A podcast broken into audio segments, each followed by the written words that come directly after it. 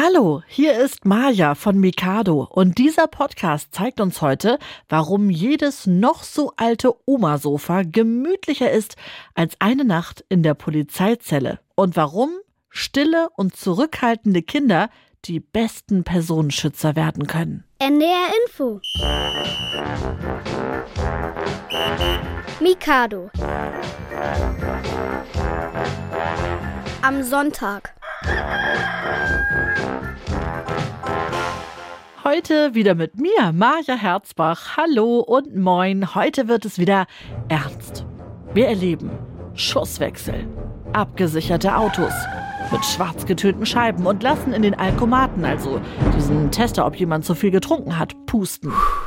Wir erleben wieder, wie Polizeiarbeit wirklich aussieht. Denn heute ist wieder Pfefferkörner-Podcast-Zeit.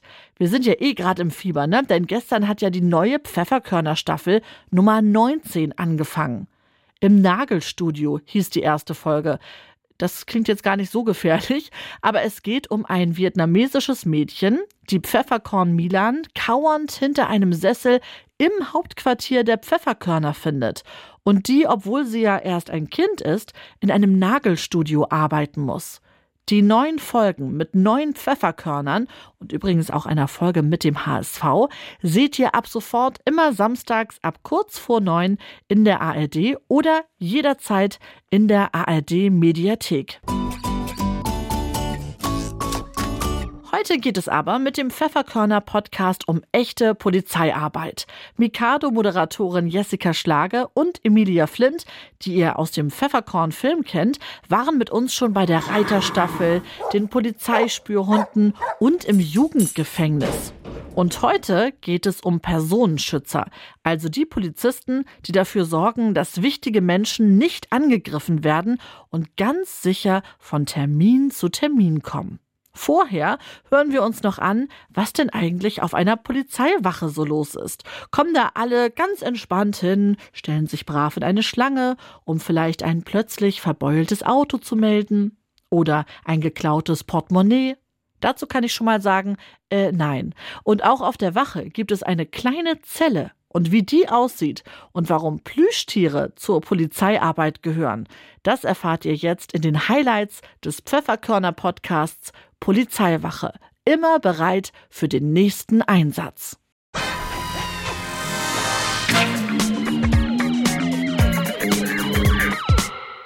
Verbrechen auf der Spur. Der Pfefferkörner Podcast vom NDR. Folge 10. Polizeiwache.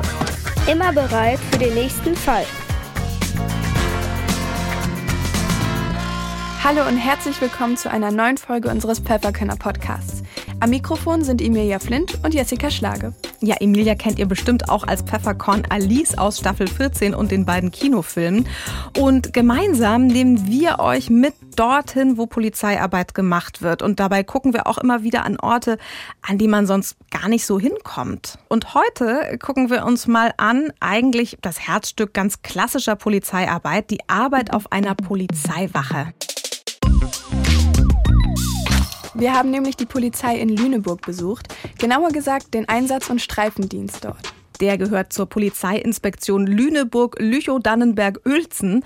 Und äh, direkt an der Lüneburger Altstadt, ähm, da gibt es auch eine große Polizeiwache. Da waren wir. Und da haben dann eben die Polizistinnen und Polizistendienst, die wirklich viel draußen unterwegs sind. Genau, Einsatz- und Streifendienst. Der Name sagt's ja eigentlich auch schon.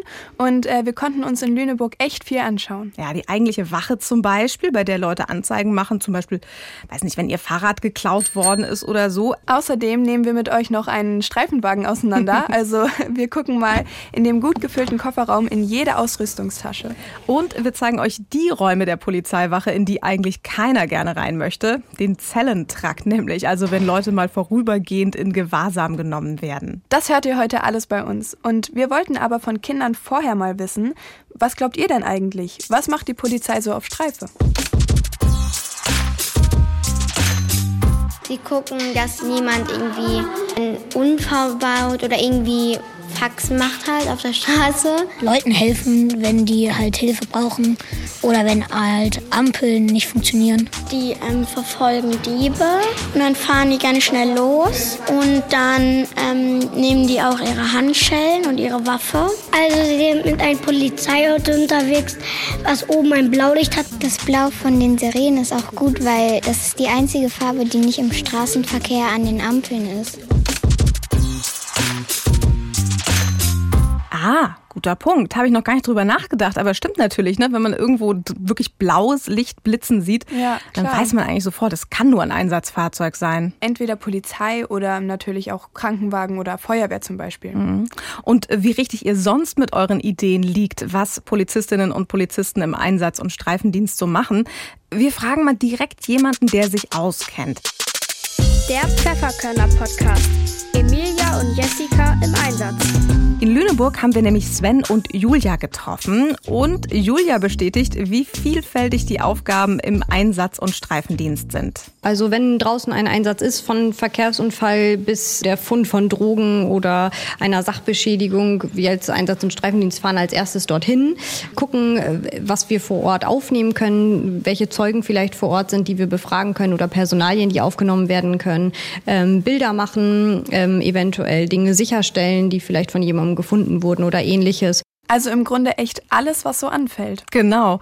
Der Einsatz- und Streifendienst ist in Lüneburg dann immer als erstes vor Ort, ne? nimmt alles auf, dokumentiert es dann, also schreibt einen Bericht. Und je nachdem, was es ist, übernimmt dann vielleicht zum Beispiel die Kriminalpolizei, also ne, wenn es vielleicht jetzt um einen Einbruch ginge, sonst andere Fachkommissariate, die würden dann halt weiter ermitteln und den Fall auch weiter betreuen. Aber die ersten, wie gesagt, das sind in Lüneburg immer die Beamtinnen und Beamten vom Einsatz- und Streifendienst. Und als wir da zu Besuch waren, haben wir natürlich auch einen Rundgang gemacht, bei dem wir die eigentliche Wache gesehen haben.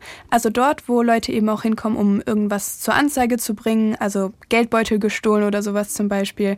Aber wir durften auch einen Blick in die Funkzentrale werfen. Das ist nämlich der Ort, an dem alle Infos zusammenlaufen. Wir haben nämlich eine ganz große Leitstelle, eine kooperative Leitstelle hier in Lüneburg, gemeinsam mit der Polizei und auch der Feuerwehr. Und die Einsätze und Notrufe gehen in dieser Leitstelle ein und werden dann an die Wachen verteilt. Und diese Einsätze erhält die Kollegin unter anderem über ihren bunten Bildschirm, den man dort sieht. Das sieht äh, ganz schön aus nach Schaltzentrale, ne? Ja, stimmt. So ein ganz großer Tisch über Eck mit sehr vielen Bildschirmen und verschiedenen Ansichten, Überwachungskameras Auch eine Landkarte von Lüneburg sehe ich und sehr viele Telefone auch. und ganz viele Tasten, mit denen ich jetzt auch nicht weiß, was ich damit anfangen würde. Ja, sehr gut vernetzt sah das auf jeden Fall aus. Ja, auf jeden Fall. Mit Funk und Telefon, aber eben auch durch die ganzen Bildschirme. Und von hier aus gehen dann die Einsätze raus an die Einsatzteams, die gerade verfügbar sind. Und dann in der Regel geht's für die Beamtinnen und äh, Beamten raus auf den Parkplatz zum wichtigsten Einsatzmittel überhaupt. So hat Julia das genannt. Ja, das ist nämlich der Streifenwagen. Mhm. Wichtiger Arbeitsplatz und natürlich auch einfach das Mittel, um zu einem Einsatz zu kommen. Und Streifenwagen generell habt ihr natürlich alle schon gesehen. Ne? Sind ja meistens blau-gelb inzwischen. So ein Blaulicht auf dem Dach, Martinshorn natürlich. Also von außen sofort als Polizeifahrzeug zu erkennen. Klar, aber was einen Streifenwagen innen von einem normalen Auto unterscheidet, das erfährt man ja normalerweise nicht. Aber wir durften mal reingucken und uns das alles genau zeigen lassen. Okay, es hat schon, schon was getütet hier, der Funk wahrscheinlich, genau. Hier in der Mitte ist ähm, unser Funk. Ähm, hier können wir auch unser Blaulicht bedienen, wenn wir beispielsweise ja, einen Unfall aufnehmen müssen und das Fahrzeug sehr verkehrsbehindernd steht. Dann können wir das anmachen oder auch Warnhinweise, Achtung, Unfall ähm, beispielsweise einblenden, damit nachfolgende Fahrzeuge einfach wissen, dass sie jetzt aufpassen müssen. Und es gibt da aber, wenn du mal gucken magst, in der Mittelkonsole, äh, Emilia, das sieht auch noch mal ein bisschen anders aus als beim normalen Auto, ne? Stimmt, also es sieht eigentlich im Prinzip wirklich aus wie so ein Haustelefon. Hier kannst du hochnehmen. Mit Schmackes. Ah ja, stimmt. Genau. Wenn man jetzt hier drückt, dann würden wir funken. Ah, okay. Genau, also Okay. hier bei dem Orangenen, dann würde man funken. Genau. Cool. Und ansonsten ist unser Kofferraum gut gefüllt mit Einsatzmaterial, was wir uns mal immer angucken können. Cool. Ja, das wollten wir natürlich unbedingt. Und dabei haben wir auch eine ziemlich erstaunliche Entdeckung gemacht. Da bin ich jetzt ja mal gespannt. Ja. Man sieht nämlich schon von außen tatsächlich, dass der gut gefüllt ist. Also das man stimmt. kann jetzt nicht so, ne, es sind so getönte Scheiben, man erkennt das jetzt nicht so, aber oh ja. viel Platz ist da nicht mehr. Sag mal, Emilia, was siehst du? Also auf jeden Fall äh, große schwarze Taschen, eine äh, große Kiste mit allem Möglichen drin. Ähm, oh, was ist das? Das sind Teddybären. Die haben wir auf jedem Streifenwagen. Wenn wir in irgendeinem Einsatz sind und äh, sehen, dass vielleicht ein Kind dabei ist, was irgendwie sich so nicht beruhigen lässt, haben wir immer kleine Teddybären dabei, die wir dann den Kindern geben können. Oh. Wie süß. Ein kleiner hellbrauner Stoffteddy war das. Ich glaube, so einen blauen Kapuzenpulli hatte der an. Ja, also damit hatten wir auf jeden Fall nicht gerechnet. Aber natürlich war dann auch noch jede Menge Ausrüstung im Kofferraum, die man vielleicht eher mit Polizeiarbeit in Verbindung bringt. Ja, sowas wie Verkehrshütchen, ne? diese orange-weißen und äh, Leuchten, die man bei einem Verkehrsunfall zum Beispiel nutzen kann, um die Unfallstelle abzusichern. Flatterband auch, um was abzusperren und so. Genau, und äh, so ein kleines technisches Gerät, das habe ich da auch zum ersten Mal aus der Nähe gesehen. Von dem hört man immer wieder, wenn Leute bei äh, Verkehrskontrollen mal pusten sollen. Das ist unser Alkomat. Damit können wir messen, ob jemand alkoholisiert ist und damit den Atemalkoholwert bestimmen. Ähm, am Ende muss zum Beispiel, wenn ein Verkehrsteilnehmer einen Unfall verursacht hat und alkoholisiert war und wir mit diesem Gerät feststellen, dass eine Alkoholisierung vorliegt, muss am Ende eine Blutentnahme meist folgen, wenn ein bestimmter Wert erreicht wurde. Mm, aber das ist für uns ein erster Anhaltspunkt, um zu schauen, in welche Richtung das geht, ob die Person überhaupt eine Alkoholisierung vorweist oder eben nicht. Das sieht eigentlich ein bisschen aus wie so eine, so eine Mischung aus Fernbedienung und Telefon oder ja, so, ne? Stimmt, genau. Und es sind so drei große Knöpfe und ein kleiner Bildschirm. So, wir machen immer ein Mundstück drauf. Und wenn du möchtest, kannst du da mal reinpusten. Ja. Und dann. Jetzt einfach so? Genau, kannst du machen. Genau, weiter, weiter, genau. Das war jetzt zu kurz. Achso, okay. Genau, genau. genau. Aber sonst genau. normales Ganz Ausatmen. Luft, genau. Und bis es nicht mehr piept. Immer weiter, weiter, weiter, weiter, weiter, weiter. Genau. Gut. Sehr gut. Jetzt ist eine Analyse. Analyse läuft. Überraschenderweise 0,0 Genau. Ja, das hatten wir also auch geklärt. Aber du musstest da auch echt ziemlich lange pusten, meine Güte. Ja, das stimmt. Also ich habe ja auch erstmal äh, zu kurz gepustet, weil ich dachte, man macht das einmal so schnell. Ja. Aber nee, man musste echt einmal tief Luft holen und einmal sehr lange ausatmen. Mhm. Der Alkomat, also auch so eine ganz klassische Standardausrüstung, braucht man regelmäßig, haben wir uns sagen lassen. Aber es gab ja auch so ein paar speziellere Sachen zu entdecken, die äh, zum Glück, muss man sagen, nur sehr, sehr selten gebraucht werden. Ja, zum Beispiel ein äh, Rescue-Set, also im Prinzip ein Verbandskasten, der aber wirklich darauf angelegt ist, dass Menschen verarzt werden müssen, die wirklich stark blutende Wunden haben oder so. Und auch an Schutzausrüstung ist für diese besonderen Einsatzlagen, wie man das dann nennt, eben vorgesorgt. Ja, die Beamtinnen und äh, Beamten, die haben im Einsatz natürlich eh ihre Einsatzweste. Die haben wir ja auch schon kennengelernt in anderen Folgen des Podcasts. Und die schützt natürlich auch schon, ne, so vor Verletzungen. Aber im äh, Kofferraum war noch etwas schwereres Gerät, eine noch dickere, schusssichere Weste zum Beispiel. Die halten andere Kaliber noch ab und sind dadurch auch deutlich schwerer, aber auch sicherer. Und wir würden sie im Einsatz tatsächlich noch drüber werfen, um besser gesichert zu sein, wenn eine Einsatzlage das erfordert. Und beispielsweise der Einsatz von Schusswaffen gemeldet wird oder ähnlich äh, schlimme Ereignisse, wo es sein könnte, dass man auch als Polizist dort verletzt werden könnte, würden wir die mit überziehen. Und mit Hilfe von Polizist Sven durftest du, Emilia, die dann ja mal anprobieren und dazu gab es erstmal jede Menge Klettverschlüsse zu bedienen. Wenn man sie aufmacht, so, die sind immer ein bisschen unterschiedlich, also man kann sie sich über den Kopf ziehen oder auch über die Seite aufmachen. So. Ich würde sie dir einmal überlegen. Ja. So, vorsichtig, auf einmal durch. Siehst du gleich mal, wie schwer die Oh, da sieht man schon richtig, dass du es richtig oh, zu ja. tragen hast. Stimmt. Genau. Ist schwerer als ein Schulrucksack oder was würdest du sagen? Ja, auf jeden Fall. Ist der neue Schulrucksack. ähm, genau. So, dann, hast du, dann stellt man sie halt eben noch ein, dass man eben auch da im Oberkörperbereich lebenswichtige Organe geschützt sind. Die kann man auch selber immer individuell noch ein bisschen einstellen und dazu würde dann jetzt noch der Helm kommen. Darfst du auch gerne jetzt noch mal aufsetzen. So, mach mal zu. Jetzt stell dir mal vor, jetzt läufst du mal zwei Stunden damit hier so los. das ist schon echt ein ordentliches Gewicht. Also vor allem, weil es auf dem Kopf einfach so ungewohnt ist, irgendwie das so schwer zu haben. Ja, und du hast dich so ein bisschen bewegt äh, wie eine Astronautin, ne? also so ganz langsam, bloß keine ruckartigen Bewegungen auch mit dem Kopf und so. Ja, das stimmt. Also das war tatsächlich eigentlich ähnlich wie ähm, bei der Erfahrung beim SEK. Ja. So, ähm, aber das war wirklich einfach, ich finde es total krass, wie Polizisten dann äh, damit so gut arbeiten können, wenn die wirklich so einen schweren Helm und so eine schwere Weste haben. Also das ist echt nochmal eine Herausforderung, finde ich. Mhm. Und kann man dann schon auch verstehen, dass man als Polizist oder Polizistin sich sowas auch wirklich nur überwirft, wenn es ja. gute Gründe dafür gibt. Ne? Aber es ist eben tatsächlich immer dabei, weil man eben nie weiß, was einem auf Streife so begegnet. Damit wir den Streifenwagen nicht nur auf dem Parkplatz stehen sehen, haben uns Sven und Julia noch mal kurz auf Streife mitgenommen. Denn auch wenn gerade nichts Besonderes anliegt, also jetzt kein Einsatz oder so, zu dem man konkret aufgerufen wird, sind eben auch immer Teams der Polizei auf den Straßen zu finden für die Sicherheit auf den Straßen zu sorgen. Das geht natürlich nicht von drinnen am PC, sondern das macht man eben draußen und dafür ist immer wer draußen unterwegs, machen Kontrollen und äh, sind halt auch für die Bürger ansprechbar ist auch jetzt belebt. Es ist so Feierabendzeit, ne? Also merkt man schon, da sind viele Leute unterwegs. Ja, definitiv. Also Freitag, Samstags ist hier in Lüneburg immer, immer viel los. Auf jeden Fall. Viele Touristen, viele Stadtführungen. Also hier ist immer einiges los. Und als wir da waren, das war ja so später Freitagnachmittag, ähm, da haben wir zum Beispiel noch ein Restgrüppchen von Menschen gesehen, die vorher offensichtlich bei einer Demo mitgelaufen sind. Ich glaube von Fridays for Future. Ja. Mhm. Genau. Seid ihr dann bei sowas hier auch dann manchmal dabei? Also fahrt ihr dann hier auch so ein bisschen mit zum Beispiel? Genau, also bei der Demo heute, die haben sogar einen Aufzug gemacht und sind hier durch die Lüneburger Innenstadt gegangen. Und unsere Verfügungseinheit, ähm, die wir in Lüneburg auch haben, die haben heute diese Demo begleitet, dass die ähm, ja, ordentlich durchgeführt werden konnte. Auch äh, im Hinblick auf den Verkehr zum Beispiel, der ja hier in Lüneburg auch recht hoch ist, das Verkehrsaufkommen und damit eben da ein guter Ablauf gewährleistet werden konnte.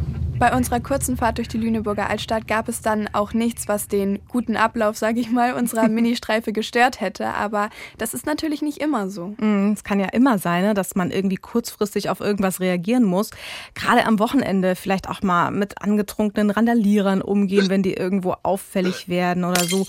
Ja, und was macht man dann eigentlich? Ne? Also wir haben mal gefragt und Je nachdem gibt es dann in solchen Fällen vielleicht einen sogenannten Platzverweis. Also das heißt, wer nachts äh, betrunken, laut gröhlend durch die Straßen zieht und die Leute in den Häusern weckt, der kriegt dann erstmal so eine Ansage, schnell ab nach Hause und zwar ruhig so.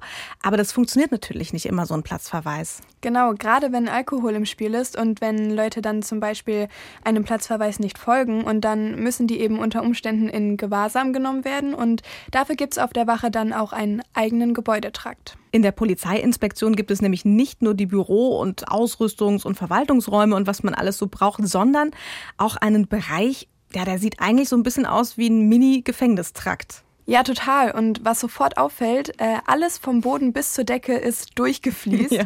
Und man kann sich jetzt echt nicht vorstellen, dass man hier so richtig gerne ausnüchtern möchte. Aber so ist es natürlich auch nicht gedacht. Also das ist ja kein Hotel und das hat uns Julia auch nochmal bestätigt. Es ist nicht schön hier zu schlafen und äh, es ist definitiv auch nicht gemütlich. Okay, Emilia, dann gucken wir uns das ja. mal an. Also es sieht auch jetzt, wenn man schon in diesem Zellentrakt läuft, ein bisschen also ich sag mal, im Krankenhaus ist gemütlicher. Stimmt, also es ist wirklich komplett alles ganz weiß gefliest und hier so ganz große, schwere, graue Türen. Wirfst du mal einen Blick rein? Oh ja. Mhm. Viel gibt es da gar nicht zu sehen. Es ist wirklich so ein Vorsprung, so, so, so bis zum Knie hoch oder so vielleicht, ne? Ungefähr. Und äh, so eine Matratze, die jetzt oben steht, aber die dann wahrscheinlich ja, runtergeklappt wird. Also man sieht, das ist im Prinzip so wie ein Bett, aber eben ohne Gestell und Lattenrost oder so, sondern einfach halt eine geflieste Fläche und da kann man dann eine Matratze drauflegen. Also ja, kann man sich vorstellen, dass das ähm, nicht gemütlich ist, aber wahrscheinlich sinnvoll, ne? dass man es eben ja. auch wieder gut reinigen kann hinterher und so. Und da passiert vielleicht das ein oder andere Malheur wahrscheinlich auch. Mhm, das äh, sieht bestimmt manchmal ganz schön wild aus. Aber ähm, als wir da waren, war keine der Zellen belegt und alles war auch blitzblank geputzt. Mhm, wir waren ja, wie gesagt, an einem Freitagnachmittag da. Also wer weiß, ne, so zwölf Stunden später oder so in der Nacht zum Wochenende, wie das dann da ausgesehen hat. Ja, das stimmt. Das kann natürlich schon wieder ganz anders gewesen sein.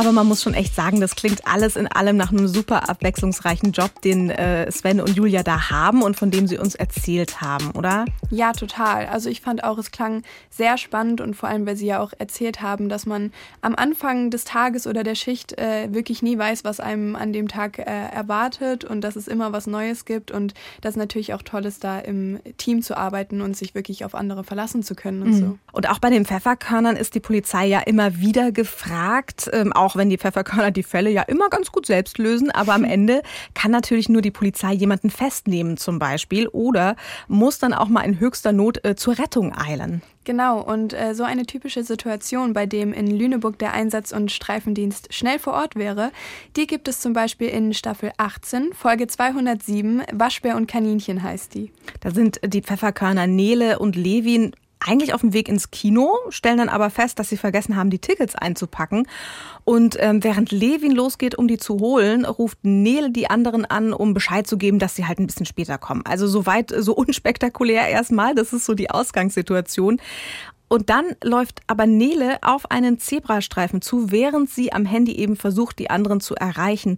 Und dabei sieht sie nicht, dass sich ein dunkler Lieferwagen mit ziemlicher Geschwindigkeit nähert. In dem sitzen zwei maskierte Frauen, eine mit einer Waschbärmaske und die andere mit einer Kaninchenmaske über dem Kopf. Die kommen gerade von einem Ladendiebstahl und haben es sehr eilig, wie man hört. Tini, hey, nicht so schnell. Ich war doch überhaupt nicht schnell. Jetzt beruhig dich mal. Vorsicht! Oh nein, Nele. Auf dem Zebrastreifen wird sie angefahren. Nele? Levin kriegt das aus einiger Entfernung mit. Nele! Er läuft zu ihr. Nele! Oh mein Gott, Nele. Ah. Was tut dir weh? Ich weiß nicht. Alles. Ich rufe Krankenwagen. Mein Bein tut so weh. Nicht bewegen. Kann ich auch gar nicht. Hast du Sirenen? Komm. Komm schon, Nele. Nele. Nele.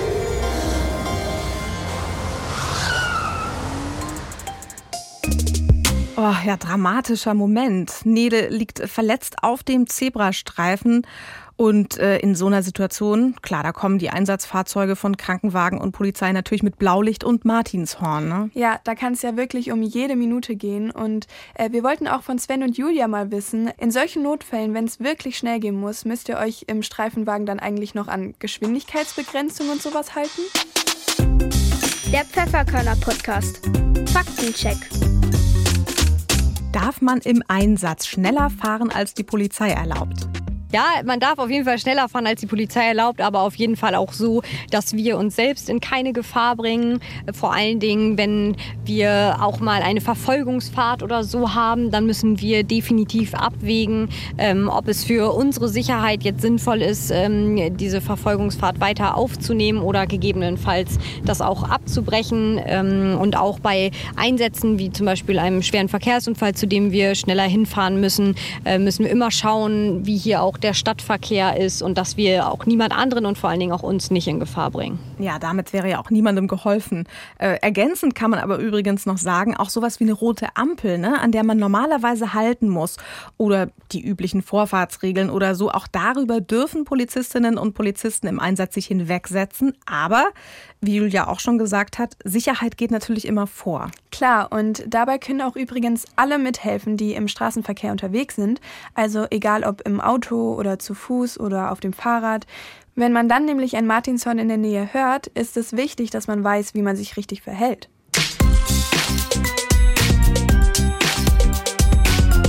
Jetzt haben wir ja vorhin über Martinshorn und Blaulichtfahrten gesprochen. Bei einem Streifenwagen wundert einen das ja auch jetzt nicht weiter, ne, wenn der auf einmal ein Blaulicht anmacht.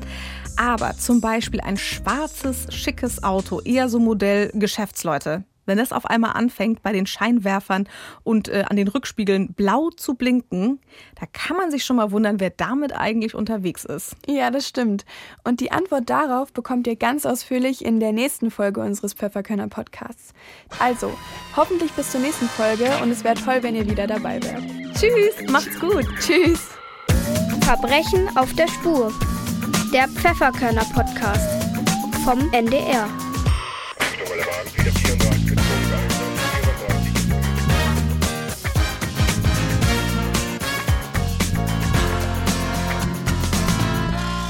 Also eins ist klar, wer es in einer Ausnüchterungszelle gemütlich haben will, der muss selbst den Straußblumen und das Kissen mitbringen. Das klang ja gar nicht schön.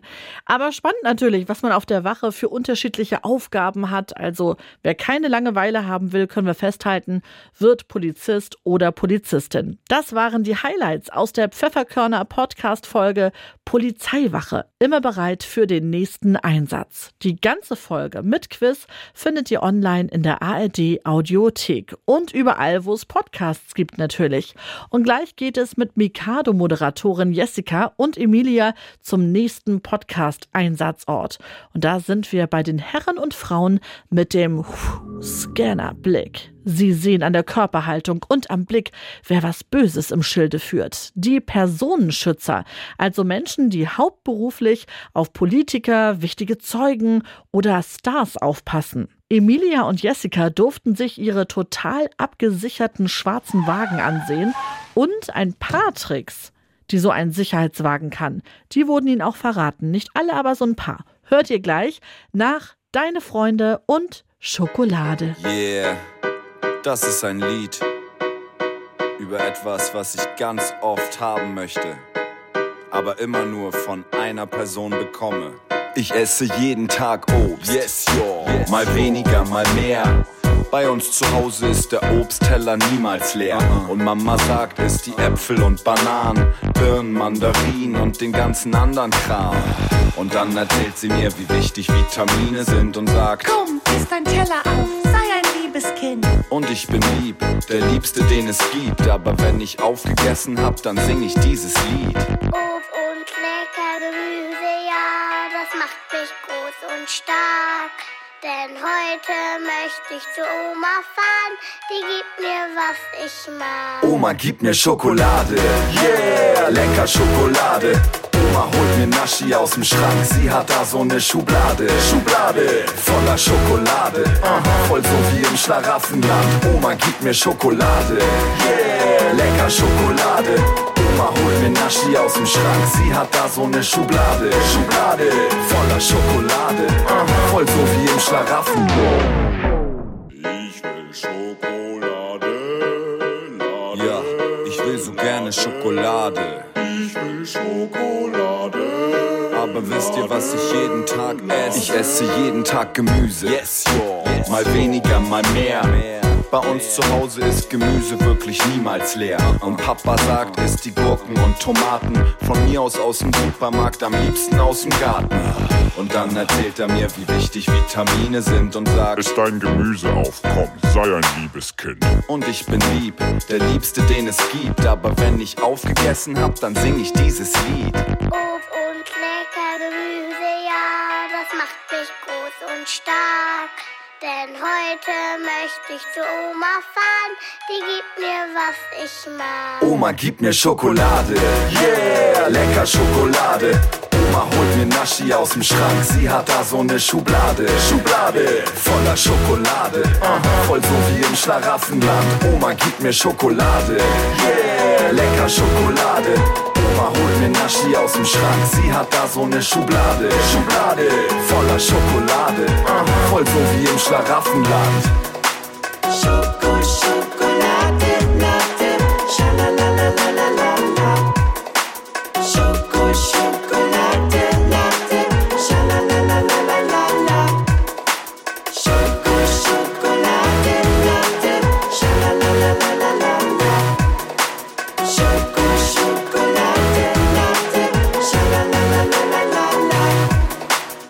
Drei, deine Freunde, hier nochmal schön in unseren Alkomaten pusten, bitte.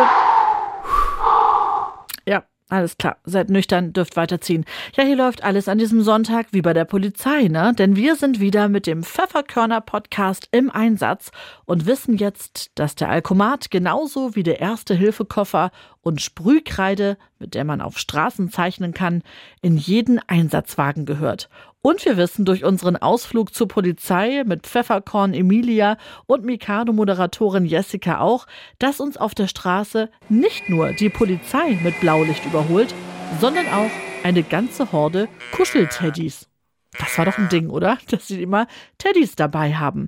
Jetzt geht es zu den Polizisten, die vor allem dafür sorgen, dass wichtige Menschen sicher von A nach B kommen. Und nein, es sind keine Polizeibusfahrer. Es geht um die Personenschützer. Wenn zum Beispiel ein wichtiger Politiker oder der König von Norwegen von einem Termin zum anderen düsen muss, dann muss man besonders auf sie aufpassen. Und das machen die Personenschützer. Warum die deswegen im schicken Anzug die Schusswechsel trainieren müssen, nie lachen und ganz besondere Wagen fahren. Das erfahrt ihr jetzt von Mikado-Moderatorin Jessica und Pfefferkorn Emilia. Ach, und danach das Quiz nicht verpassen. Wir hören uns nach den Highlights des Pfefferkörner Podcasts wieder.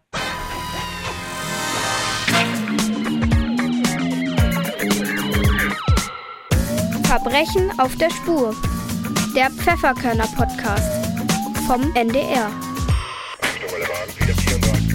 Folge 10. Personenschutz. Sicherheit für Politiker und andere WIPs. Hi und herzlich willkommen zur finalen Folge der ersten Staffel unseres Pfefferkörner Podcasts. Wir waren beim LKA Niedersachsen, das Landeskriminalamt in Hannover.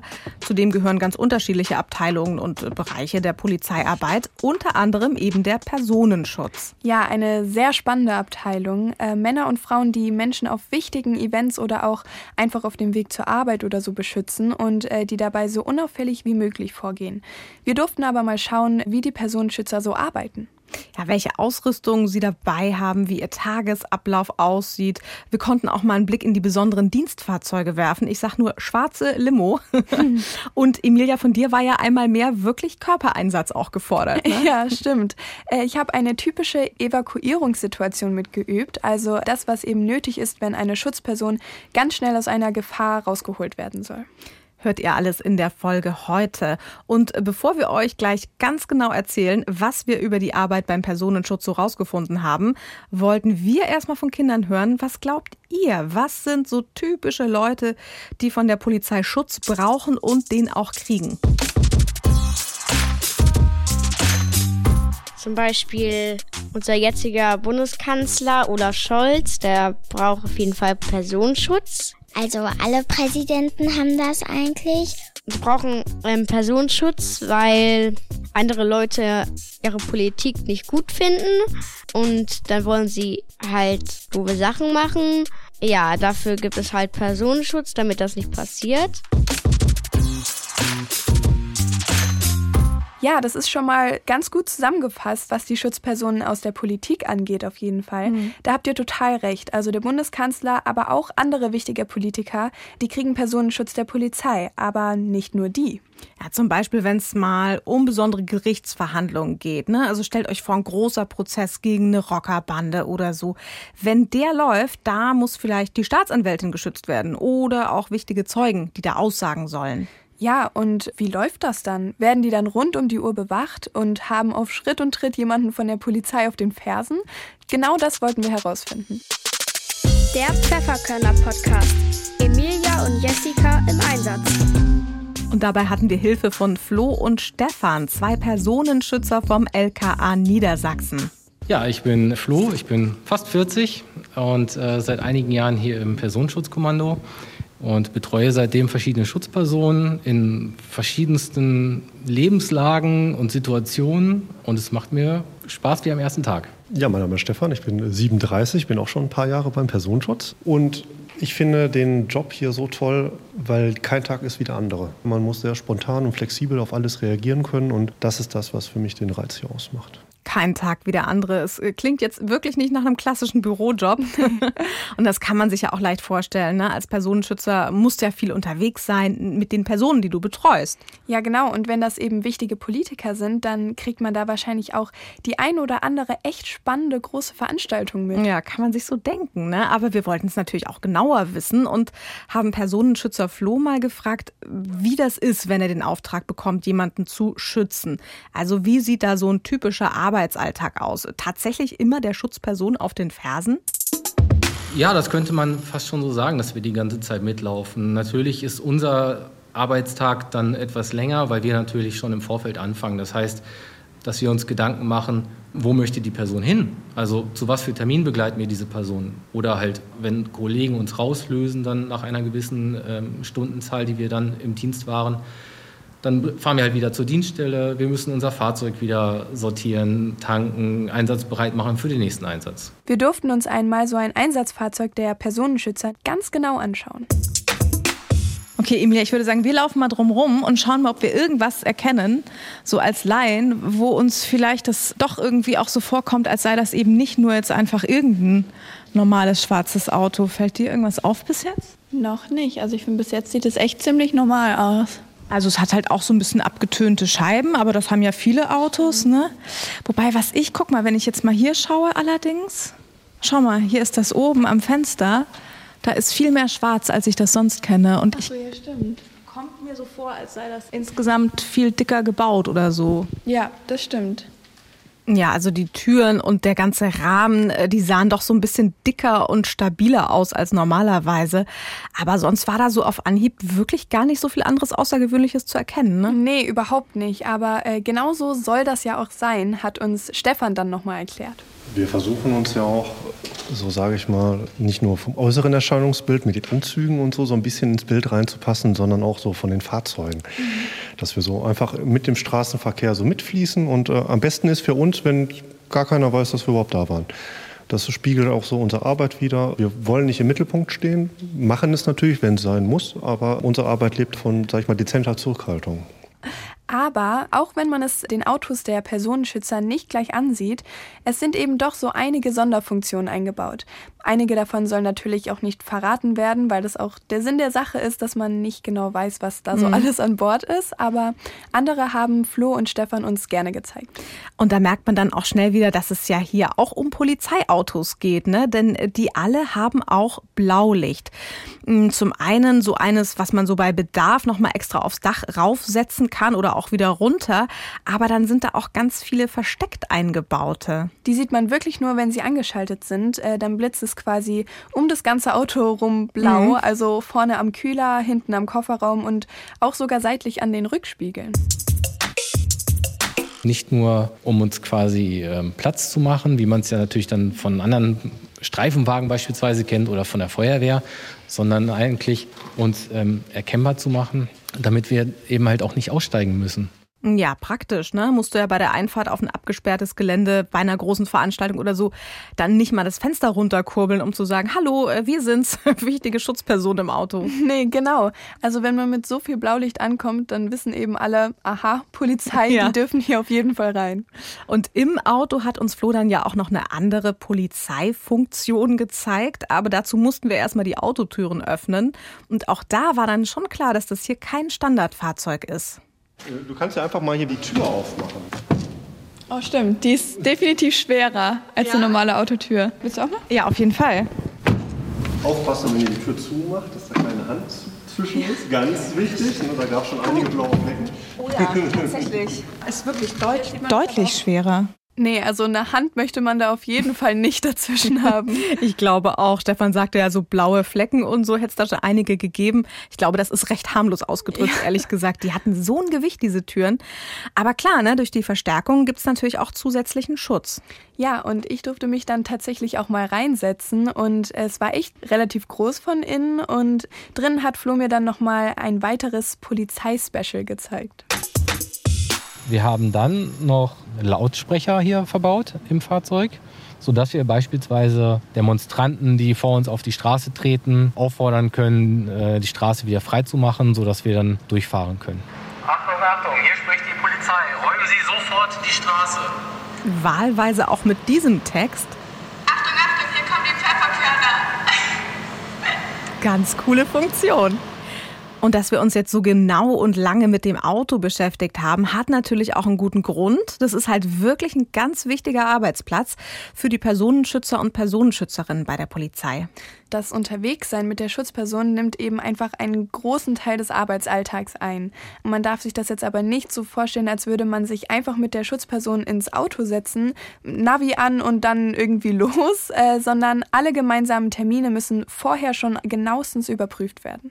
Und wenn man sich jetzt überlegt, was da alles zu tun ist, so insgesamt, ne? Also die Schutzperson im Auto rumfahren, immer ein Auge auf sie zu haben, das schafft ja nicht ein Mensch alleine. Deswegen sind die Personenschützer auch immer im Team unterwegs. Und alle können immer alles. Das Mhm. heißt, äh, mal ist man Fahrerin, mal macht man Vorbereitungen, mal begleitet man die Schutzperson bis ins Gebäude zum Termin. Also die Aufgaben werden da auch immer durchgewechselt. Und natürlich gibt es auch dauernd Trainings und Fortbildungen, denn die Polizistinnen und Polizisten müssen ja auch in ganz verschiedenen Bereichen wirklich fit sein. Also die kriegen zum Beispiel spezielle Fahrtrainings, fand ich ganz spannend, Ja. ne? weil äh, klar kann sein, man muss mal irgendwie sehr schnell rückwärts im Slalom irgendwo raus oder so und natürlich auch insgesamt sehr zügig unterwegs sein.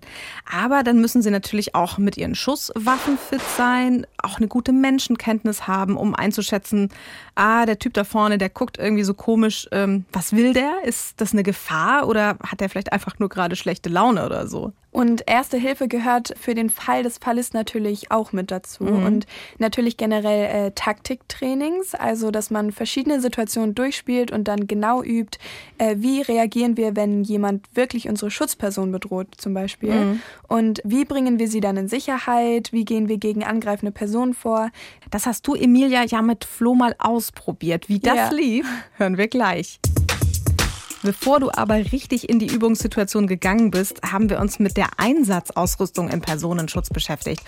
Das Offensichtlichste zuerst, die äh, sehr spezielle Arbeitskleidung. Ja, in der könnte man die Polizistinnen und Polizisten auch erstmal für Geschäftsleute oder so halten. Und das hat natürlich auch einen guten Grund. Wir wollen auf der einen Seite natürlich immer ganz nah dran sein an unserer Schutzperson. Und weil unsere Schutzperson eben halt häufig entweder Politiker ist oder eine anderweitig bedeutende Persönlichkeit, halten diese Personen sich natürlich auch in einem gewissen Rahmen auf, der es dann nun mal mit sich bringt, dass wir dann auch im Anzug oder in feiner Gesellschaftskleidung dabei sind. Wir sollen natürlich dann auch gesehen werden und wahrgenommen werden, aber schon insgesamt eher im Hintergrund. Deswegen versuchen wir dann natürlich auch gut gekleidet und adrett aufzutreten, aber ihr werdet uns auf keinen Fall in einem pinken Anzug oder sowas erleben. Also gut gekleidet, aber eben auch hier möglichst zurückhaltend. Und Flo hat uns ja auch erzählt, dass es nicht immer nur der Anzug ist. Also zum Beispiel, wenn man die Schutzperson beim Joggen oder so begleitet, dann natürlich auch in Sportkleidung. Also eben auch so, dass man halt nicht auffällt. Im Anzug jemandem hinterher zu joggen wäre wahrscheinlich auch wirklich sehr schräg. Aber oft ist es eben schon so diese feinere Kleidung, ne? Und deswegen wird damit auch schon trainiert. Auch du, Emilia, hast ja ein Trainingssakko bekommen, ne? Ja, genau. Also das war so ein äh, graues, gestreiftes Sakko. Und äh, das hatte auch schon den ein oder anderen Farbspritzer drauf, wie von der Übungsmunition, die wir in der Folge beim SEK zum Beispiel auch kennengelernt Ja, haben. Mhm. Und da scheint im Training dann eben auch mitunter schon mal mit Schießerei geübt worden zu sein. Ja, so sah das aus. Und äh, unter ihrem Sakko, da würden die Personenschützer dann ja die ganze eigentliche Ausrüstung verstecken. Die hat da natürlich nicht so viel Platz wie bei der normalen Einsatzkleidung, ne? zum Beispiel bei Polizistinnen und Polizisten im Streifendienst. Ähm, deswegen ist zum Beispiel die schusssichere Weste der Personenschützer zwar auch genauso sicher, aber deutlich dünner. Und die Dienstwaffe und andere Ausrüstung, die müssen unter dem Anzug natürlich auch noch Platz haben. Und ganz wichtig, das Funkgerät.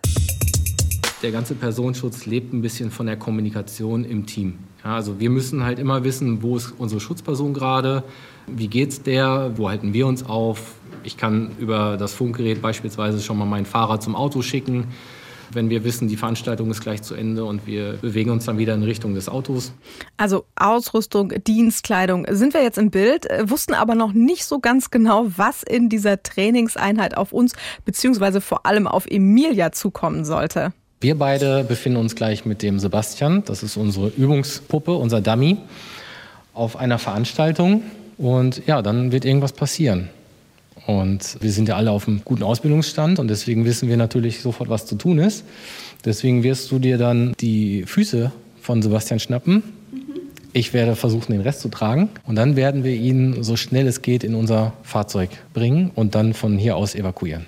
Okay, es klingt eigentlich nicht super kompliziert, aber wir haben dann schon auch recht schnell gemerkt, ähm, warum sowas ja eine ganz typische Trainingssituation auch ist, also warum das immer wieder geübt wird, weil man sich nämlich im Team einfach super gut aufeinander einspielen muss, oder? Ja, total. Also allein schon, wenn es darum geht, wer jetzt die Schutzperson nimmt, äh, wer ganz schnell zum Auto läuft und wer irgendwie vorne die Tür aufmacht, wer hinten die Tür aufmacht Ja. und so.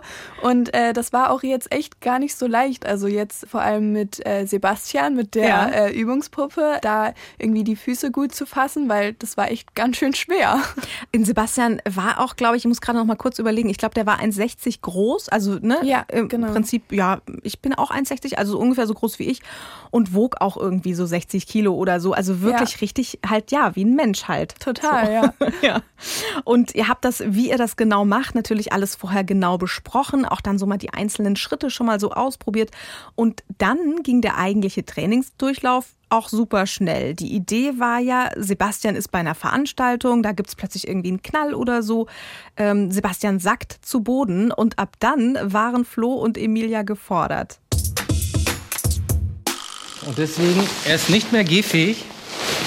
Deswegen nehmen wir Sebastian jetzt. Emilia hat die Beine unter die rechte Schulter geklemmt. Flo öffnet mit der linken Hand die Tür des Rücksitzes. Sebastian ist schon drin. Flo nimmt ihn mit rein. Alle Beine drin. Schnell die gepanzerte Tür zu. Und Emilia rennt zum Fahrersitz, bereit, das Fluchtfahrzeug dann gleich in Sicherheit zu bringen. Ja, also das ging echt so schnell, die ganze Situation. Und ja, wie gesagt, es war echt erstmal ähm, schwer, Sebastian überhaupt hochzuheben, weil das ja wirklich dann, also der äh, jetzt in dem Fall die Puppe natürlich hatte ja komplett keine Körperspannung. Ja, das heißt, war ja stimmt. wirklich wie so ein nasser Sack irgendwie. Ja. Und ähm, genau, und dann hat es aber relativ gut geklappt, eigentlich ihn schnell ins Auto zu bringen. Und dann ist natürlich auch nochmal, äh, muss man noch bedenken, dass die Türen super schwer sind und man die nicht ganz so schnell zumachen kann, aber Oder Sebastians Hand noch dazwischen lässt aus Versehen genau, oder so. da muss man dann auch nochmal drauf aufpassen, aber eigentlich hat es ganz gut geklappt.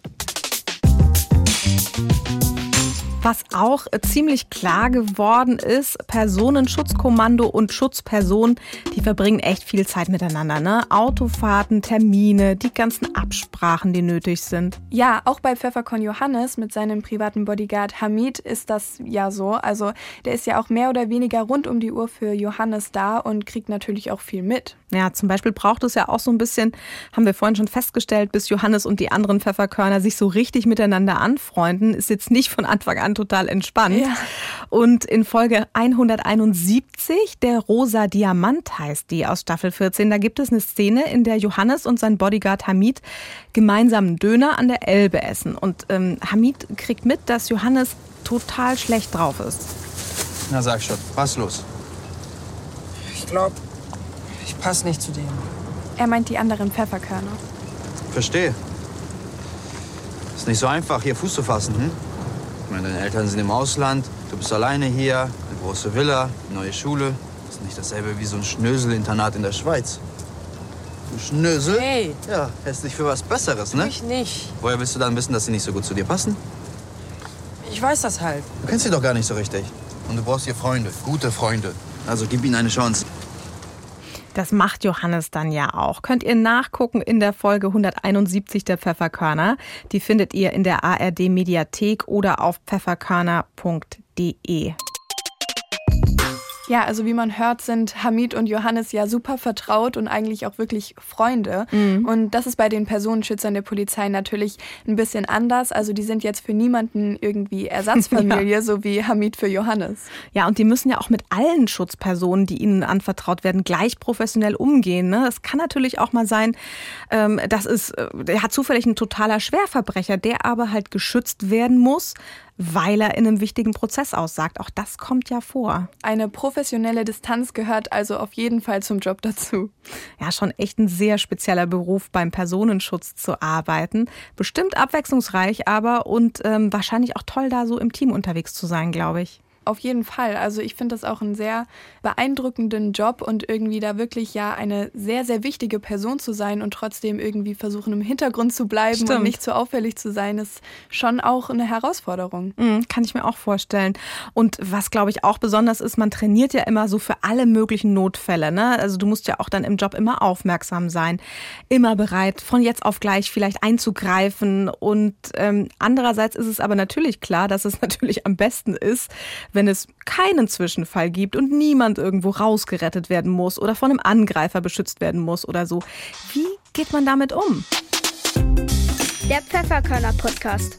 Faktencheck. Auf alles vorbereitet sein und gleichzeitig wissen, dass du deinen Job am besten gemacht hast, wenn nichts passiert. Wie ist das?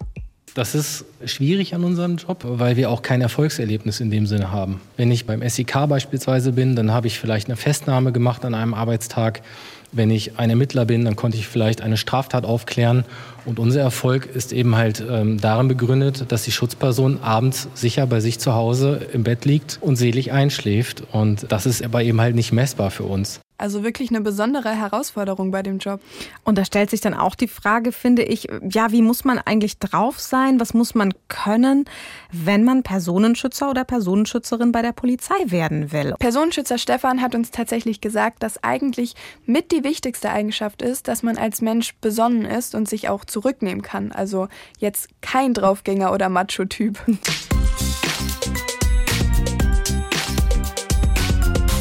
Ja, Mensch, jetzt sind wir tatsächlich am Ende der letzten Podcast-Folge für die erste Staffel. Ja, tatsächlich irgendwie schon. Also es gab, war immer so dieses Gefühl da, es gibt den nächsten Termin und wir sehen uns dann und dann und dann machen wir das und jetzt ist es irgendwie auf einmal schon vorbei. Ja, vor allen Dingen, weil wir ja wirklich auch viele Monate unterwegs waren ne, für diesen Ja. Podcast. Da haben wir die unterschiedlichsten Bereiche von Polizeiarbeit kennengelernt. Äh, Polizeihundeausbildung, SEK, Wasserschutzpolizei, Reiterstaffel, aber eben auch Streifendienst oder Tatort- und Spurensicherung. Und ich habe vorhin auch noch mal überlegt und ähm, muss ganz ehrlich sagen, ich könnte jetzt gar nicht so richtig sagen, was ich jetzt am interessantesten fand oder so, weil das alles halt so unterschiedlich war und weil man ja irgendwie alles Ja. nicht kennt, so, ne? Das stimmt. Also mir haben auf jeden Fall die Folgen total viel Spaß gemacht bei der Reiter- und Hundestaffel, Ja. einfach weil ich es auch so gerne mit Tieren zusammenarbeite. Und für mich auf jeden Fall die aufregendste Folge war die beim SEK, Ja. muss ich natürlich sagen. Also das war schon nochmal ganz schön krass. Und aber wirklich, ich finde es toll, dass wir da irgendwie so viele Erfahrungen machen konnten und in jedem Bereich wirklich was anderes erfahren haben. Ja, also dafür wirklich auch nochmal ein großes Dankeschön ähm, an die verschiedenen Polizeidirektionen, äh, Ja. Länderpolizeien sozusagen, die uns da unterstützt haben und das ermöglicht haben. Das wäre natürlich anders auch gar nicht, hätten wir das ja gar nicht hinbekommen. Stimmt, ne? ja.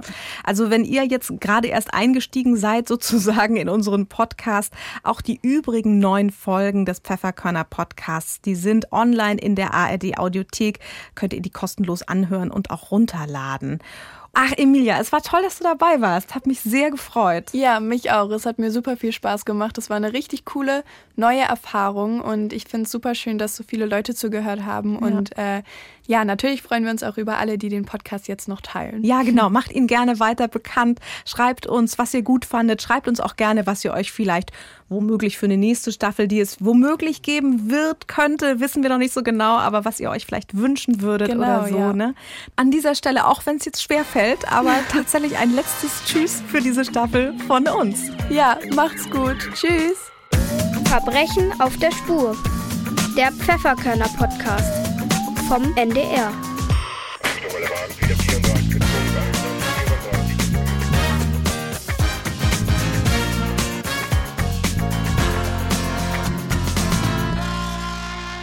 Das waren sie, die Highlights der Pfefferkörner Podcast Folge zu den Personenschützern. In kompletter Länge findet ihr ihn in der ARD Audiothek und überall, wo es Podcasts gibt.